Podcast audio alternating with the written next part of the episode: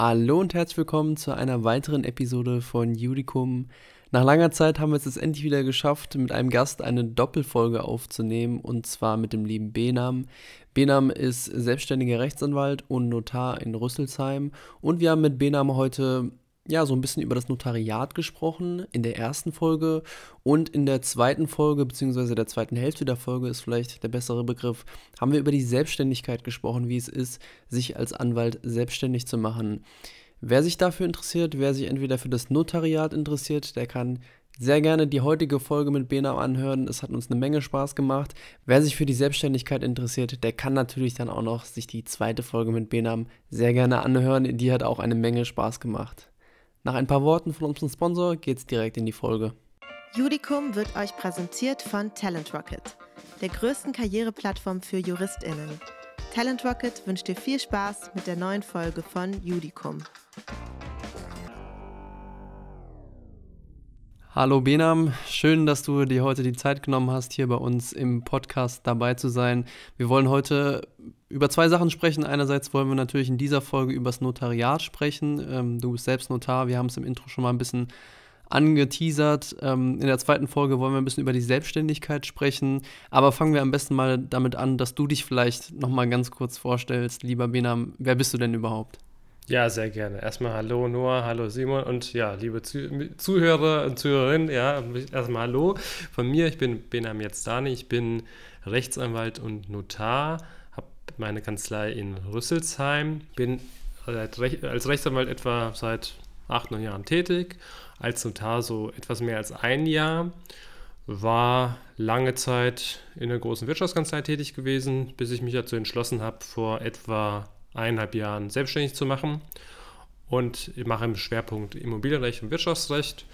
Und als Notar decke ich so im Grunde die ganze Bandbreite ab, das, was man so als Notar machen kann. Und das ist eine ganze Menge. Vielen Dank, äh, dass du auch nochmal an dich, dass du hier dabei bist. Ähm, ich glaube, du hast so ein bisschen den, den Traum durchlebt, den viele Jurastudenten haben, erstmal in der Großkanzlei ein bisschen arbeiten, sich dann selbstständig machen und Notar werden. Äh, dementsprechend haben wir auch aus Instagram einige Fragen tatsächlich bekommen. Äh, mehr als üblicherweise, würde ich sogar tatsächlich sagen. Okay. Und äh, ich würde mal sagen, wir fangen jetzt einfach mal mit der ersten Frage an äh, zum Notariat und dann schauen wir mal, wie es weitergeht.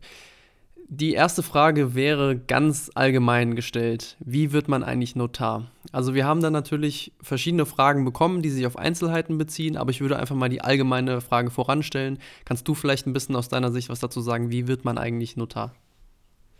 Ja, kann ich gerne machen. Also da muss ich aber leider ein bisschen ausholen, weil äh, das Notariatswesen in Deutschland ist äh, historisch sehr geprägt. Historisch sehr geprägt, weil also ganz ursprünglich gab es das Prinzip was linksreinig ist, hat ein gewisses System, was rechtsreinig ist, also wir reden über Zeiten von Napoleon im Grunde, äh, hat ein anderes System. Ähm, inzwischen ist es so, in Deutschland ist ein bisschen zweigeteilt. Es gibt Bundesländer, da sind es, gibt es sogenannte äh, Nurnotare äh, oder das Nurnotariat. Dann ist man nur Notar, macht nichts anderes. Und es gibt Bundesländer, da kann man nur Rechtsanwalt und Notar sein. Ähm, ich habe während meiner Kanzlei in Hessen ähm, bin in Rüsselsheim tätig. Das ist äh, so, dass es bei uns nur das Anwaltsnotariat gibt, äh, sodass man auch nicht sagen kann, ich will jetzt in Hessen nur Notar sein und nichts anderes. Man muss immer auf dem Papier beides sein. Anders geht es gar nicht. Also auch meine Zulassung als Notar ist an die Anwaltszulassung geknüpft. Sobald ich meine Anwaltszulassung abgebe, bin ich auch nicht mehr Notar. Ähm, in anderen Bundesländern sieht das anders aus, weil da hat man sich in Bundesländern sich das vorgenommen, dass es dann nur Notare gibt. Da ist es zum einen so, ähm, dass die Notare dann auch nichts anderes nebenher machen dürfen. Also sie können sich jetzt nicht entscheiden, ich werde jetzt plötzlich Anwalt in irgendeiner Sache, sondern die haben schlicht keine Anwaltszulassung, dürfen also auch nicht vor Gericht beispielsweise auftreten, dürfen also nicht Rechtsberatung vornehmen für Mandanten. Ähm, und je nachdem, in welchem Bundesland man ist, ist auch die Vergabe von Stellen und auch die Besetzung von Stellen unterschiedlich. Also Notare üben ein öffentliches Amt aus.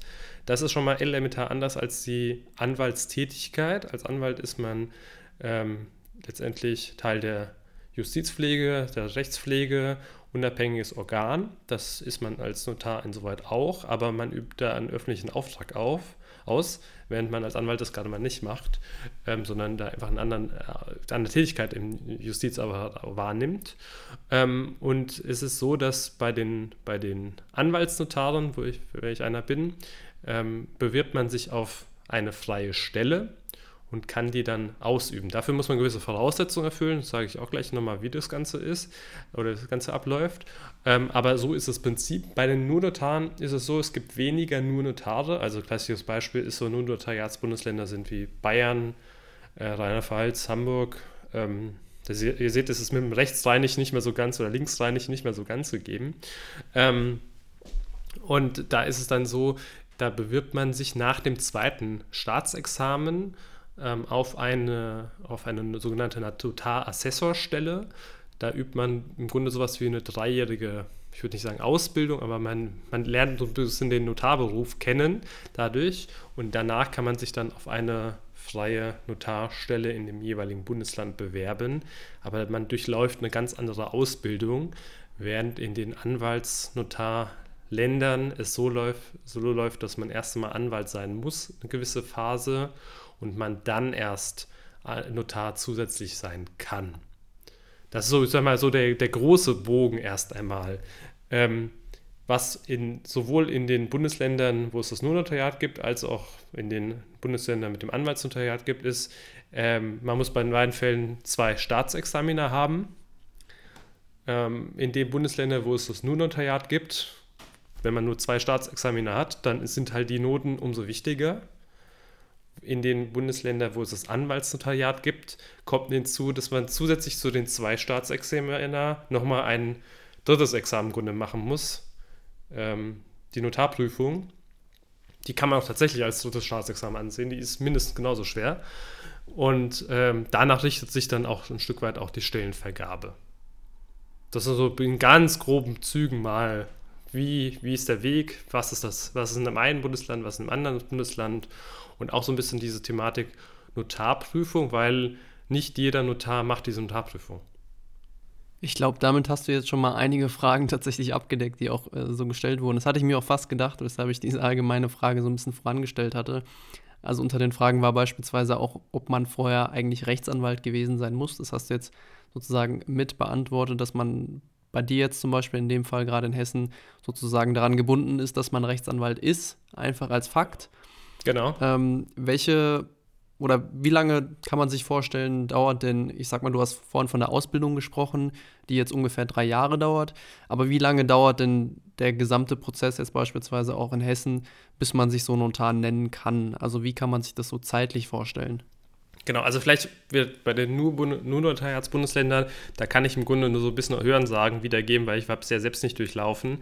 Ähm, da ist es mit dieser dreijährigen Ausbildung im Grunde so, weil es so eine Notarassessor-Tätigkeit, da übt man ähnlich wie so ein, so ein bisschen wie so ein Richt auf Probe eine Tätigkeit aus. Ähm, das hat nochmal einen ganz anderen Background. Da muss man auch sagen, da sind die Notenanforderungen sehr, sehr hoch in den Bundesländern, sodass man davon ausgeht, das sind schon sehr gute Juristen, die rauskommen und die haben in drei Jahren das auch alles mitgemacht. Und dann brauchen die auch keine Prüfung mehr zusätzlich abzuleisten, weil im Grunde das Auswahlverfahren schon die Prüfung ausmachen soll und das zweite Examen vor allem auch. Also bei mir, und das kann ich sehr konkret an meinem Beispiel berichten, wie es in Hessen war und ist, ist es so, man muss, wenn man äh, in einem Bundesland wie Hessen beispielsweise Notar werden möchte, muss man mindestens fünf Jahre Anwalt sein. Das ist eine Mindestvorgabe. Das heißt also auch, weiß man relativ schnell, wie viele Jahre man da äh, tätig sein muss. Und auch für den Bezirk, wo man sich bewirbt, muss man auch eine gewisse Phase auch tätig sein. Und man muss diese Prüfung gemacht haben.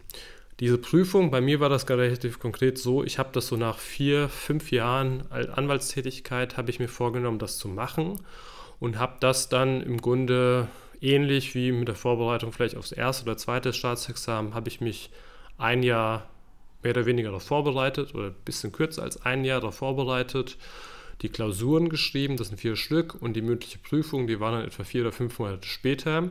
Danach war das Ganze abgeschlossen. Und dann erst äh, habe ich mich auf eine Stelle bewerben können. Bewerbungsverfahren laufen als Teil der Justiz etwas langsamer als vielleicht in der freien Wirtschaft. Ähm, in Hessen ist es so, da gibt es im Grunde zwei, zwei Ausschreibungstermine im Jahr, sodass man sich erst dann nur bewerben kann. Und äh, dann dauert so ein Bewerbungsverfahren so im Schnitt zwischen, ich würde sagen, neun bis zwölf Monate. Das ist also auch recht umfassend. Ähm, sodass im Grunde von der Entscheidung, ich will das machen, also das war dann, ich glaube ich, muss ich nochmal nachdenken, in welchem Jahr es nochmal war, aber das war 2019, Anfang 2019 habe ich mich dazu entschieden zu sagen, ja, das willst du machen. Habe auch noch 2019 die Prüfung, ähm, der die Klausuren geschrieben. Im Februar 2020 war dann die mündliche Prüfung. Das weiß ich wieder ganz genau, weil meine Tochter ist ein paar Tage früher zur Welt gekommen, als ich mich noch vorbereitet habe auf die mündliche Prüfung. Schönes Timing. Dann war ich damit. Ja, das war, so, das war sehr gutes Timing. Das war sehr gutes Timing.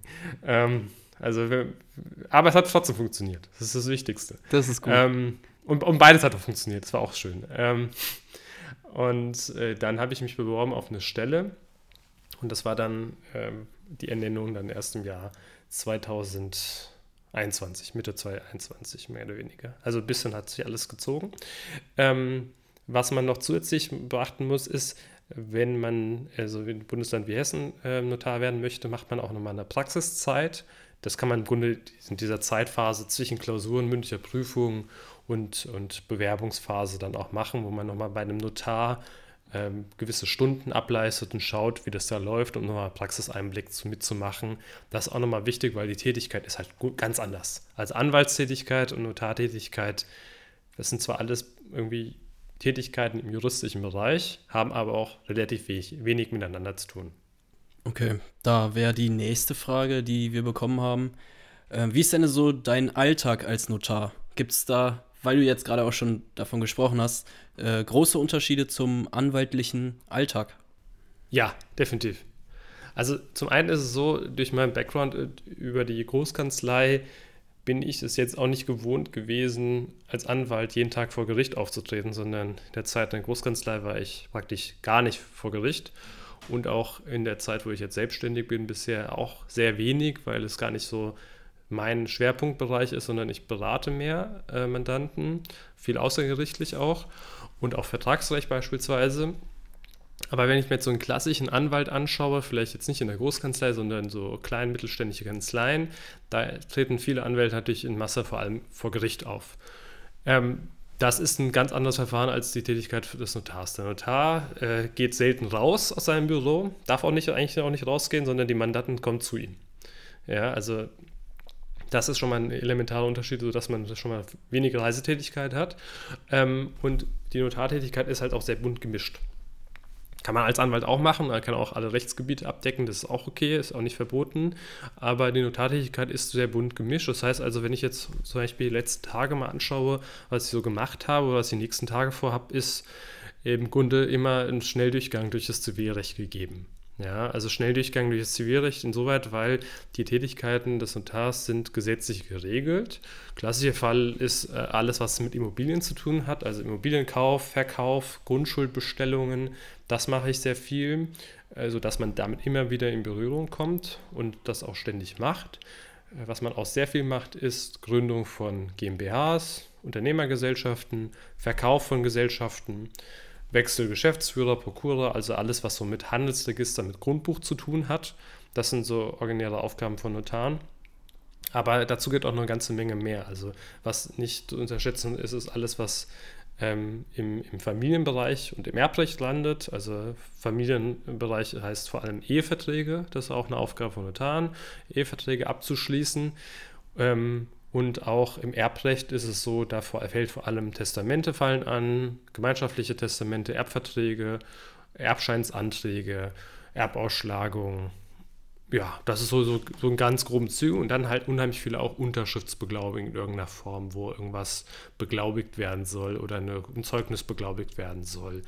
Also sehr bunt gemischt und manchmal habe ich Tage, da habe ich wirklich das komplette Zivilrecht. Dann mache ich am, an dem Morgen ein Testament, dann kommt eine Stunde später, gibt es eine GmbH-Gründung, am Nachmittag gibt es eine Grundschuld, dann vielleicht noch einen Grundstückskauf äh, und vielleicht war dann noch dazwischen irgendjemand da, der äh, noch einen Anruf hatte, weil er einen Ehevertrag demnächst abschließen will, sodass man wirklich einen Schnelldurchgang hat, immer im, im Zivilrecht und manchmal überschneiden sich die Sachen auch. Das passiert auch. Also sehr bunt gemischt. Also es macht das, das ist auch der Reiz des Ganzen. Während man als Anwalt oft sehr schlecht, sehr spezialisiert ist, man macht das Rechtsgebiet. Das kenne ich auch vor allem als Großkanzlei. Ich habe vor allem Immobilienrecht und Wirtschaftsrecht gemacht, mache ich als Anwalt immer noch. Aber man ist dann so sehr konzentriert auf den Bereich und nur nichts anderes. Und als Tag, zum einen geht das nicht, weil es gar nicht machbar ist. Ähm, und zum anderen, das ist der Reiz. Das ist ja auch schön, dass man halt viel sehen kann und da auch äh, gerade das auch mal mitmachen kann. Ich wollte gerade sagen, das ist ja so ein bisschen auch das, was man sich so ein bisschen darunter vorstellt, was ein Notar macht, was sich vielleicht auch der Laie schon so ein bisschen vorstellt. Aber dass es so eine Vielfalt ist, das war mir jetzt auch noch nicht so ganz bewusst. Und was mich auch ein bisschen hat aufhorchen lassen, war die Aussage, dass du tendenziell nicht aus dem Büro gehst. Ähm, hat das einen gesetzlichen Hintergrund tatsächlich, dass man zum Notar sozusagen gehen muss? Oder kann der Notar auch zu einem herkommen? Ja, das hat, das hat vor allem gesetzlichen Hintergrund. Also Notare müssen eine Geschäftsstelle betreiben und müssen ihre Tätigkeit überwiegend aus ihrer Geschäftsstelle betreiben. Also das hat den Hintergrund vor allem, dass der Gesetzgeber sich dabei gedacht hat, nicht, dass die Notare faul sein sollen und nicht rausgehen sollen, sondern dass es natürlich so ein bisschen auch der Weg zum Notar nochmal so ein bisschen nochmal verdeutlichen soll, dass man hier irgendwie einen großen Schritt geht, indem man halt auch bestimmte Maßnahmen ergreift oder bestimmte äh, bestimmte ähm, Entscheidungen treffen möchte, die weitreichend sind. Also klassischerweise, wenn ich ein Testament ähm, errichten möchte, wenn ich Gesellschaft gründe, wenn ich, wenn ich ein Unternehmen, äh, wenn ich Unternehmen kaufe oder verkaufe oder ein Grundstück kaufe, sind das ja in der Regel keine Sachen, die ich tagtäglich mache. Und da nochmal zu verdeutlichen, das kann man jetzt nicht von zu Hause aus machen, ist, äh, mit, wobei es jetzt heute ein bisschen Ausnahmen gibt, hier und da sogar noch, ähm, ist, ist der ursprüngliche gesetzliche gesetzliche Wille gewesen. Was in Ausnahmefällen geht, ist natürlich, dass ich zu Mandanten gehe. Also klassische Fälle sind vor allem dann, wenn die Mandanten körperlich nicht in der Lage sind. Ja, wenn es ältere Herrschaften sind, die im Pflegeheim besucht werden müssen, in einem Krankenhaus, gerade so im Bereich äh, Erbrecht oder so, wenn sie da Unterstützung brauchen, das ist machbar. Ist auch für Unternehmensbesuch ist auch mal machbar, wenn da Bedarf besteht, aber die, das soll jetzt nicht so sein, dass man Reisenotar ist. Das darf man nicht. Und da gab es zum Beispiel auch kürzlich sogar selbst BGH-Rechtsprechung, wo Notare verurteilt worden sind zu Geldstrafen, weil sie halt dann doch zu viel unterwegs waren. Also das soll die Ausnahme und nicht die Regel sein. Also tatsächlich ein bisschen Hintergrund, den man eigentlich so im ersten Semester gleich mitgegeben bekommt. So Formvorschriften, Stimmt. warum muss man eigentlich zum Notar, warum gibt es die beispielsweise die äh, Auflassung des Grundstücks. Äh, das ist dann der, der gleiche Hintergrund sozusagen. Auf jeden Fall sehr interessant. Exakt. Ja. Du hattest äh, jetzt gesagt, oder wir hatten auch schon ein bisschen Hintergrund von dir, dass du vorher in der Großkanzlei warst. Das heißt, äh, bei dir hat es wahrscheinlich, wenn ich mal so frech sein darf, mit dem Examen von den Punkten her so gepasst. Es kam jetzt auch oft die Frage, gibt es da denn, wenn man Notar werden will, eigentlich so eine Anforderung an die Punktzahl, entweder im ersten oder im zweiten Examen, vielleicht sogar im Notarexamen dann noch, wo man sagen müsste, ja, so eine gewisse Note muss schon sein, damit man Notar werden will?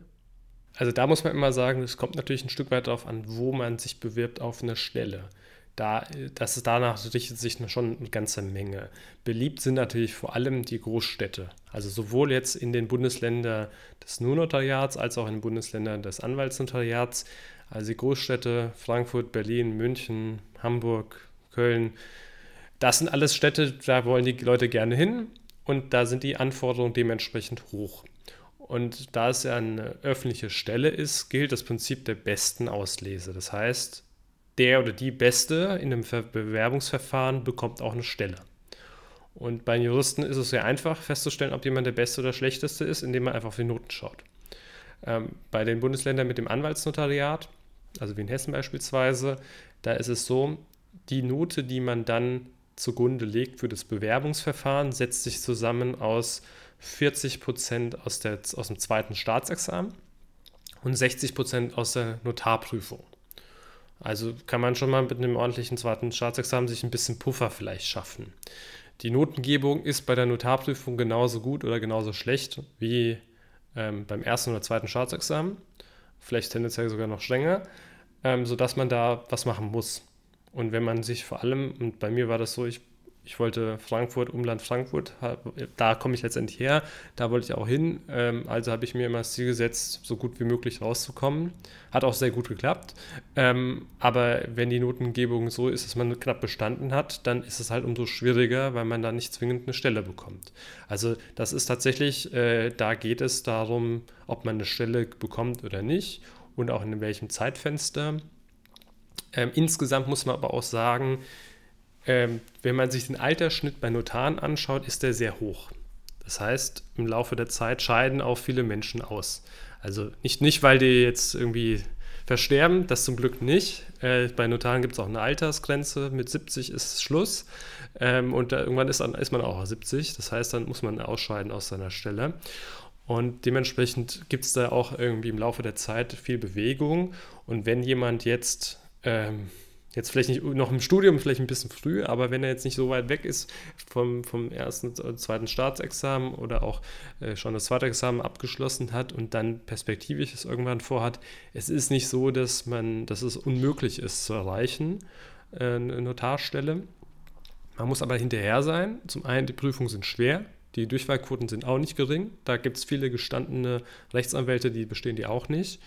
Ähm, aber wenn man sich dahinter klemmt, wenn man sich ordentlich vorbereitet, kann man das auch gut schaffen. Ähm, und dann kann man sich auch tatsächlich auf Stellen bewerben, weil die werden im Laufe der Zeit eher gegeben sein. Und das ist ein sehr angenehmer und schöner Beruf. Kann ich also immer nur empfehlen. Also würdest du sagen, also das erste Examen zählt also gar nicht in diese Notenanforderungen mit rein. Das heißt, für alle, die zuhören, die vielleicht Notar werden wollen, ähm, die Punktzahl vom ersten Examen, die ist also dann doch weniger relevant, als vielleicht manche denken würden. Ich weiß noch nicht, ob das in den Bundesländern mit dem Notariat, also die ja das dritte Examen nicht haben, ob das auch so ist. Das weiß ich nicht. Also vielleicht und übrigens auch noch ein netter Nebeneffekt, also das, was man im ersten Examen lernt, ist auch fürs zweite nicht unwesentlich. Also ich kenne nicht so viele, die gerade ausreichend erreicht haben im ersten und danach mit sehr gut im zweiten abgeschnitten haben. Ist unwahrscheinlich. Zumal eine gute Note im ersten Examen ja auch immer ein bisschen Motivation liefert, dann im zweiten Examen auch nochmal extra zu lernen und auch nochmal eine gute Note zu schreiben. Das muss man auch es, sehen. Es eröffnet auch viele Türen. Also ja. Möglichkeiten, Referendariatsplätze zu kriegen, ob es eine Kurzkanzlei ist oder irgendwo anders. Also das ist schon wichtig. Ja, wie viel verdient man denn so als Notar, um das jetzt mal so frech zu fragen? Das würde mich mal interessieren. Also erstmal das, das, Vor, das Vorurteil, dass Notare nur vorlesen und nicht so viel Arbeit haben und dann viel Geld verdienen, das kann man darf oder darf man so nicht bestätigen, weil es hängt davon ab, ähm, es gibt äh, bei Notaren letztendlich eine Gebührenordnung. Also Anwälte haben es auch. Rechtsanwaltsvergütungsgesetz bei Anwälten, bei Notaren ist Gerichts- und Notarkostengesetz. Danach richten sich die Gebühren und die muss man erheben. Da kann man keinen Rabatt geben, da kann man aber auch nichts draufschlagen. Die sind, ähm, man muss sich die Tätigkeiten anschauen. Die sind bei einem Grundstückskauf mehr als auskömmlich. Das ist auch, also das ist tatsächlich der Fall. Während es viele Tätigkeiten gibt, die sind möglicherweise sehr äh, zeitaufwendig und nicht so auskömmlich. Also es ist im Grunde bei jedem Notariat immer eine Mischkalkulation. Es gibt Tätigkeiten, die kosten Zeit, die bringen aber wenig Einnahmen. Und es gibt Tätigkeiten, die bringen vielleicht höhere Einnahmen, kosten aber leider nicht so viel Zeit.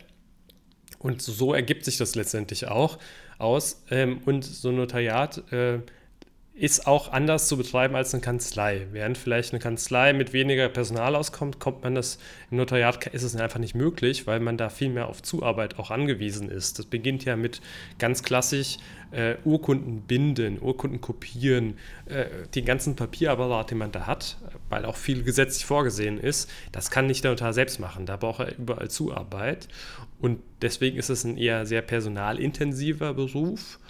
Ähm, und darum muss man auch mal so ein bisschen immer im Blick behalten, also alle Einnahmen, die erzielt werden, die sind nicht wenig, aber dennoch, ähm, man hat auch Ausgaben, die man gegenrechnen muss. Und äh, es ist jetzt nicht so, dass dann die Notare allesamt nur in Geld schwimmen und nichts anderes den ganzen Tag machen, sondern das ist am Ende trotzdem ein gut bezahlter Beruf, definitiv. Ähm, Anwälte sind auch nicht schlecht bezahlt übrigens, ähm, aber man darf jetzt nicht davon ausgehen, dass es mit wenig, mit wenig, mit keinster Arbeit irgendwie vergleichbar ist und nur mit irgendwie viel Geld verdienen. Das ist ein bisschen übertrieben. Das ist gut, dass du es sagst, weil ich glaube, es gibt tatsächlich einige, die so ein bisschen diesen Eindruck haben, beziehungsweise jetzt hatten äh, davon, dass, äh, dass Notare eigentlich nichts anderes machen, als irgendwelche Urkunden zu unterschreiben und sich dann zurückzulehnen und das Geld einzustecken.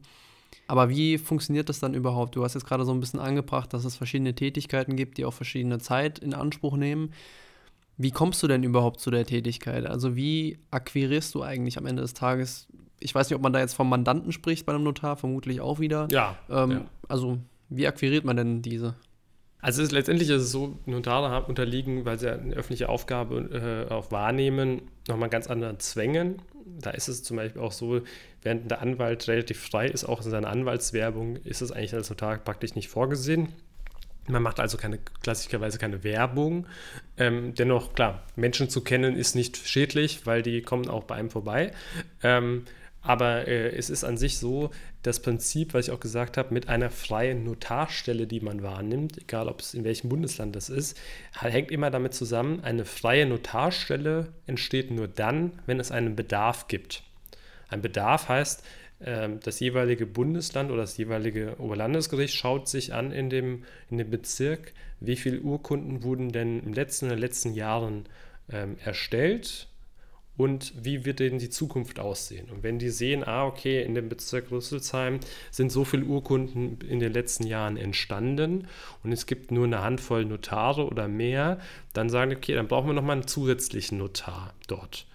Ähm, sodass es eigentlich so ist vom Prinzip, dadurch, dass eine freie Stelle existiert, gibt es einen Bedarf, zumindest auf dem Papier, so, sodass man jetzt nicht irgendwie bei Null anfängt und denkt, es gibt jetzt keinen, keinen Mandanten, der zu mir kommt, weil es gibt ja keinen Bedarf, sondern man äh, übt quasi, man, man erfüllt letztendlich den öffentlichen Auftrag, den es irgendwo gibt und dadurch gibt es immer Nachfrage.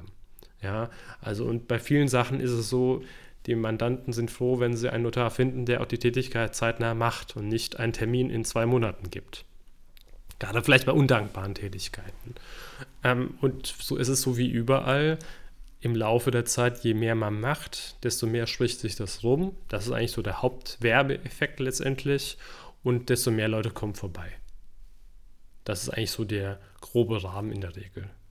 Und so kommen die Mandanten auf mich zu und ähm, so übt man dann die Tätigkeiten aus. Dementsprechend, da es ja auch sehr bunt gemischt ist und man als Notar nicht äh, irgendwelche Tätigkeiten ablehnen kann, sofern es nicht Gründe gibt, weil es zum Beispiel gesetzeswidrig ist oder so, ähm, erlebt man alles Mögliche und dadurch ergeben sich ja immer wieder neue Möglichkeiten. Äh, wegen des Ablehnens wäre es aber schon möglich, einen Auftrag abzulehnen, wenn man zum Beispiel jetzt arbeitstechnisch überlastet ist vom Zeitaufwand her, also von den Kapazitäten. Ja, also ich meine, kapazitätmäßig ist es ja immer eine Möglichkeit zu sagen, naja, das, das bekommt man jetzt nicht morgen hin, sondern erst in vier Wochen oder in, oder in sechs Wochen. Das ist natürlich möglich, wenn das einfach viel zu viel ist oder wenn es auch eine Spezialthematik ist, die man nicht jeden Tag hat, weil man sich einarbeiten muss. Also ich hatte zum Beispiel einen Erbscheinsantrag gehabt, da ging es irgendwie um äh, kosovarisches äh, Güterrecht was ich natürlich nicht kannte vorher, wie denn auch, ja. Äh, dazu muss man sich erstmal äh, irgendwie schlau machen, wie das überhaupt funktioniert, dass man das auch irgendwie ausüben kann, dass man das wahrnehmen kann, die Tätigkeit. Das kostet dann halt ein paar Wochen Zeit. Und so, insoweit muss man dann jemand sagen, okay, ja, macht man, aber das ist halt erst in der Zeitachse vielleicht von ein, zwei Monaten möglich. Wäre natürlich Sachen, die man öfters macht, ich sag mal jetzt klassischerweise so GmbH-Gründung, die ich vielleicht so zwei, dreimal die Woche mache, äh, da müssen die Mandanten jetzt nicht vier Wochen warten, weil das ist so doch schon ein regelmäßiges Geschäft, was man auch gut beherrscht. Ja gut, gerade die Einarbeitung in neue Thematiken ist ja sowieso so, ein, so, ein, so eine Sache von Juristen. Also Klar. gerade Anwälte ja müssen sich ja auch immer wieder in neue äh, Thematiken einarbeiten, die sie vorher so nicht kannten. Das ist ja auch am Ende des Tages das, was das Jurastudium und auch die, die Ausbildung bzw. das Referendariat einem irgendwie auch näher bringen soll an der Stelle jetzt vielleicht die Frage, ich springe nochmal ein bisschen zurück. Ähm, was muss man eigentlich im Notarexamen mitbringen? Also ist, kann man sich das wie nochmal wirklich ein, ein Examen vorstellen, wo man die Probleme zu lösen hat im, im Gutachten oder wie auch immer, äh, wie im ersten, zweiten Examen? Ähm, jetzt zugegebenermaßen, wir springen jetzt vom Thema wieder ein bisschen zurück, aber mir fällt es jetzt gerade ein, weil wir jetzt gerade über diese Thematik sprechen, von wegen neue, ja, neue Gebiete. Das ist äh, das Notarexamen ist super interessant. Also ist insoweit super interessant, weil das ein, ein sehr schöner Mix aus, ein, aus den Aufgabenstellungen des ersten und zweiten Examens ist. Das erste Examen besteht ja nur aus Gutachtenschreiberei. Das zweite Examen aus mehr oder weniger Gutachten und praktischer Verwertung. Und Notartätigkeit ist wieder eine Mischung aus beiden. Ähm, Deshalb ist die Notarexamens, die Notarexamensprüfungen bestehen, sind, sehen so aus. Es gibt vier Stück, ähm, auch wieder fünf Stunden allesamt, allesamt sehr gefüllt. Also man muss sehr viel schreiben, so wie immer, und hat sehr wenig Zeit. Ähm, das ist übrigens auch ein sehr guter Zeit, also Gradmesser, wieso man das macht, weil man natürlich auch ein Stück weit ähm, man will natürlich für die Praxis die Leute ausbilden. Das sprich, äh, man, wenn man viele Themen gleichzeitig anspricht, kann man nur sehen, wie können, kriegen das in einer sinnvollen Zeit hin, weil als Notar hat man manchmal an einem Tag 20, 30 Vorgänge. Wenn man sich da jedes Mal eine Stunde Zeit befassen müsste, dann ist es nicht möglich. Ja? Ähm, deshalb so bestimmte Sachen müssen gut sitzen, müssen schnell gelöst werden können. Aber die Notarprüfungen, äh, also die Klausuren, sehen so aus, dass man teilweise tatsächlich, also man kriegt ein Aktstück mit unterschiedlichen, äh, mit unterschiedlichem Umfang, äh, meist wenige Seiten. Und dann gibt es entweder zu gutachterliche Fragen oder es gibt äh, die, die äh, Aufgabenstellung, dass man dazu was Praktisches erstellen muss ähm, oder eine Mischung aus beidem. Ähm, gutachterlich heißt, dass man beispielsweise die erbrechtliche Situation, die, Erbrech die, die gesetzliche Abfolge beispielsweise in einem Fall prüfen müsste. Ähm, praktischer, praktischer Teil heißt sowas wie, man muss tatsächlich eine, eine Urkunde erstellen. Also ich hatte eine, eine meiner Klausuren bestand darin, dass ich ein, also irgendwie familienrechtlich prüfen sollte, was die Situation hier umfasst, mit irgendeinem Auslandsbezug. Und dann war die, dann war die zweite Aufgabenstellung, einen Ehevertrag zu schreiben, komplett, von oben bis unten hin. Wenn man das noch nie gemacht hat, dann ist, sieht das nicht so gut aus. Ähm, oder halt auch mal nur irgendwie eine Klausel zu schreiben oder sowas, ja. Also sehr bunt gemischt und aber auch sehr anspruchsvoll. Und das macht das auch besonders, weil äh, es ist nicht, nicht nur Gutachten, es ist auch nicht nur Praxis, es ist beides. Und ähm, anhand dessen kann man ganz gut äh, auch so ein bisschen die Tätigkeit, die man später hat, äh, miterleben. Wobei Gutachten schreiben hält sich jetzt in Grenzen, aber ich sag mal, äh, das ist halt immer der, der Punkt, der immer hinten dran sein muss. Also wenn man dann zu mir kommt und sagt, ich will ein Testament haben, muss ich ihm erklären können, wie die gesetzliche Abfolge ist. Und dazu muss ich im Grunde gedanklich ein Gutachten spielen, um zu sagen, so und so ist die gesetzliche Abfolge. Wenn Sie das ändern wollen über ein Testament, dann haben Sie die und die Möglichkeiten. Gut, es ist am Ende des Tages auch ein bisschen das, was man im Referendariat dann macht oder beziehungsweise als Richter, wenn man irgendwie ja. ein Urteil schreibt, sollte man im besten Falle im Kopf natürlich irgendwie auch ein Gutachten so äh, durchgearbeitet haben. Also das ist ja dann am Ende des Tages das Ergebnis einer jeden juristischen Arbeit, dass man sich im Kopf irgendwie ein Gutachten äh, erstellt, was man natürlich so nicht macht, ne? nicht so ausführt, aber das ist dann meistens das Ergebnis, das Arbeitsprodukt.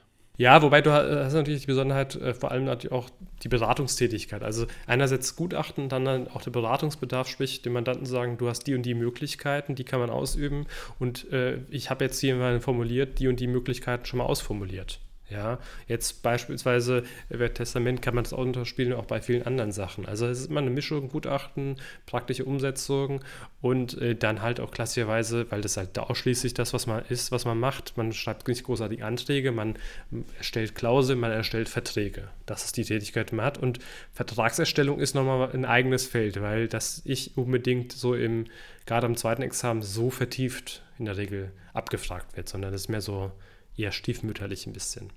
Okay, also wir haben jetzt, glaube ich, alle Fragen beantwortet, die wir über Instagram bekommen haben. Ich würde die Folge dann jetzt natürlich mit dem Hinweis noch ähm, auf die ja, nächste Selbstständigkeitsfolge, die wir äh, mit dem BNH mach noch machen. Noah, darf ich dich ähm, ganz kurz unterbrechen? Verweisen. Ja, klar. Ich hatte nämlich noch eine letzte, eine letzte Frage, ist mir gerade noch eingefallen, die ich ganz gerne noch stellen würde. Und äh, also die kommt jetzt von mir persönlich. Warum bist du Notar geworden? Das ist, ist, eine gute Frage. Das fragt man vielleicht eher eigentlich am Anfang, äh, aber, aber das ist jetzt eine Frage, die ist mir, die, die muss jetzt eigentlich ja, irgendwie das, noch sein. Ja, das finde ich auch eine sehr berechtigte Frage. Also zum ersten einmal, das war jetzt nicht das Ziel irgendwie im Studium oder sowas, also oder vor dem Studium. Ich wollte jetzt nicht Jura studieren, um ein Notar zu werden, sondern das ist im Laufe der Zeit eigentlich entstanden, aber auch erst im Laufe der Anwaltstätigkeit. Also ich habe das eigentlich so äh, immer gesehen, im Studium habe ich gedacht, ah, so Richtertätigkeit finde ich interessant das würde ich gern machen. Dann habe ich das Referendariat mitgemacht und war am Zivilgericht und vor allem auch bei Einzel Einzelrichtern und habe gesehen, nee, das ist nicht meine Welt, das will ich nicht machen. Und äh, die Anwaltstätigkeit war schön, die war so ein bisschen, war ein bisschen freier, man konnte mehr machen. Und das lag mir dann letztendlich mehr. Man war so ein bisschen weniger in so einen Behördenapparat eingebunden, sondern hatte halt mehr Entfaltungsmöglichkeiten. Aber im Laufe der Anwaltstätigkeit habe ich auch festgestellt, Mensch, also es gibt ja doch einiges, was man machen kann. Das ist interessant. Ähm, und gerade wenn man in so einem Bereich, wie ich halt irgendwie, wo ich tätig war und bin, im, im Immobilienbereich, da ist es halt doch so, dass vieles dann aber auch nur der Notar fortsetzen kann oder dass man für Mandanten zum Notar geht. Und dadurch erst habe ich es kennengelernt, was macht der denn eigentlich? Ja, vorher habe ich im Grunde überhaupt keinen Berührungspunkt gehabt. Hätte ich jetzt wahrscheinlich in der Großkanzlei äh, nur Litigation gemacht, dann hätte ich das wahrscheinlich nicht gehabt. So kam ich, habe ich ja Berührungspunkte gehabt und habe gesagt, okay, eigentlich sehr spannend, was der Notar so macht. Ähm, das ist ja nochmal noch mal ganz anders als die Anwaltstätigkeit, weil man halt auch nicht parteiisch ist, sondern unparteiisch ist, so beide Seiten so ein bisschen vermitteln bringen will. Ähm, das ist eigentlich sehr schön und das liegt mir, glaube ich, auch. Und so hat sich so ein bisschen die Idee ergeben, Mensch, das ist eigentlich ein spannender Bereich und ist halt auch sehr, sehr vielschichtig. Und gerade das finde ich spannend ähm, und man arbeitet viel mit Menschen zusammen, sehr unterschiedlichen Menschen, sehr unterschiedlichen Konstellationen und deswegen ist das ein super schöner und angenehmer Beruf. Vielen Dank. Ich glaube, gerade das äh, Thema Vielschichtigkeit beim Mandanten und Themen hast du auch in dieser Folge sehr gut rübergebracht. Und jetzt würde ich wieder nur, sorry, dass ich dich vorhin unterbrochen habe, auf dich verweisen. nee, alles, äh, alles gut. Diese Frage war sehr äh, aufschlussreich auch für mich. Also gut, dass du sie gestellt hast. Ähm, wir hören uns dann in der nächsten Folge wieder. Bewertet gerne diesen Podcast mit äh, fünf Sternen natürlich, ne? Logisch. Und dann hören wir uns in der Selbstständigkeitsfolge wieder. Da sprechen wir auch so ein bisschen nochmal darüber, warum Benham überhaupt hier selbstständig geworden ist und von der Großkanzlei, von der ach so geliebten Großkanzlei dann doch weggegangen ist. In dem Sinne, vielen Dank fürs Zuhören und bis zum nächsten Mal.